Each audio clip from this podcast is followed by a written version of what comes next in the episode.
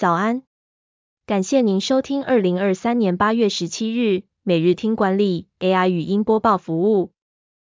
每天早上七点，用五分钟带您快速了解最受欢迎的商业新闻和职场话题。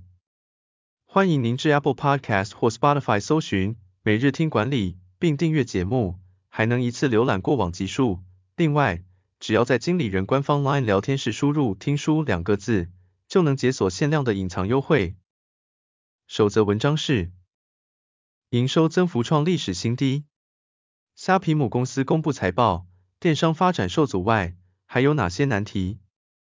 虾皮母公司东海集团公布二零二三年第二季财报，业务收入增长不及预期，仅年增百分之五，主要是由于电商需求放缓。反映出经济动荡和竞争加剧的影响。虾皮作为东海集团的电商部门，第二季收入增速下降至百分之二十一，创下历史新低。另外，东海集团旗下的数位金融服务公司 SeaMoney 营收增长了百分之五十三，但数位娱乐部门的销售额下滑了百分之四十一以上。在经济不确定的情况下，顾客消费意愿低迷。这对东海集团的电商业务和手游业务造成了压力。东海集团已经开始注重获利能力，努力削减成本以实现正现金流。分析师认为，东海集团在拉丁美洲的电商业务扩张可能有助于推动营运成长。第二则要带您关注，面对餐饮业缺工、高离职率，二楼如何做到新人留任率九成？根据人力银行统计。民生消费产业在二零二三年第一季的征才人数达到平均每月三十八点二万人，只缺供过于求。其中，餐饮业的缺工问题最为严重，求才难度是整体市场的四点四倍。面对这个问题，二楼展开了北漂专案，将中南部门市的员工调度至台北，并提供免费宿舍和零用金等福利，有效提高了员工的留任率。一般二楼员工的留任率大约七成，北漂员工却达到九成。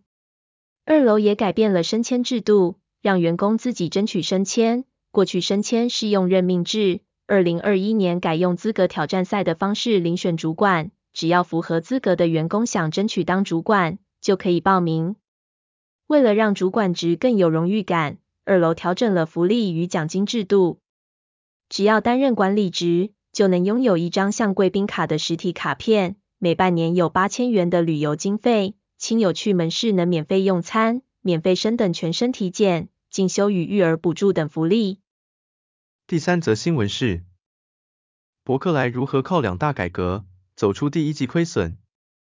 伯克莱网络书店在二零二三年第一季遭遇七百四十一万的亏损，透过改革与调整，第二季获利转正。年度亏损剩二十六万。伯克莱副总经理何礼旭坦承，出版产业整体在衰退是事实，但重要的是要看增长点，也就是电子书与有声书。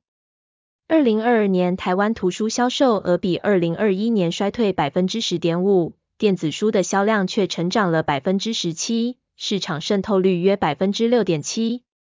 未来，博客来将加强电子书、有声书、课程等面向。目标是成为华人世界第一大知识入口。此外，博客来也致力于改善使用者体验，像是调整网站搜寻功能、放大商品页面图片。下一步要打造读者社群，透过分享书评、阅读奖励等方式，增加读者互动与粘性。最后带您关注，比尔盖茨的新 Podcast 节目七月开播。手机谈成功人士一天睡多久？微软创办人比尔盖茨在他的新 Podcast 节目中，与各领域专家和朋友讨论了一系列主题，包括阿兹海默症、人工智慧和语言学习等。首集节目，比尔盖茨分享了他对睡眠看法的转变，并强调睡眠对健康的重要性。比尔盖茨年轻时会和别人睡眠竞赛，比谁睡得少，代表谁更勤奋努力，后来才发现这是错误观念。比尔盖茨年轻时一天只睡六小时，身旁有人有的只睡五小时，甚至整晚不睡。当时比尔盖茨觉得这些人太厉害了，但读过一些研究后，他了解到睡眠对健康的影响。比尔盖茨提醒人们，睡眠品质是得到阿兹海默症与老年痴呆症的预测指标之一。睡觉不代表懒惰，少睡觉反而对健康不好。工作者必须养成好的睡眠品质与习惯。感谢您收听，我们将持续改善 AI 的语音播报服务，也推荐您订阅经理人电子报，我们会将每日 AI 播报的文章寄送到您的信箱。再次感谢您，祝您有个美好的一天。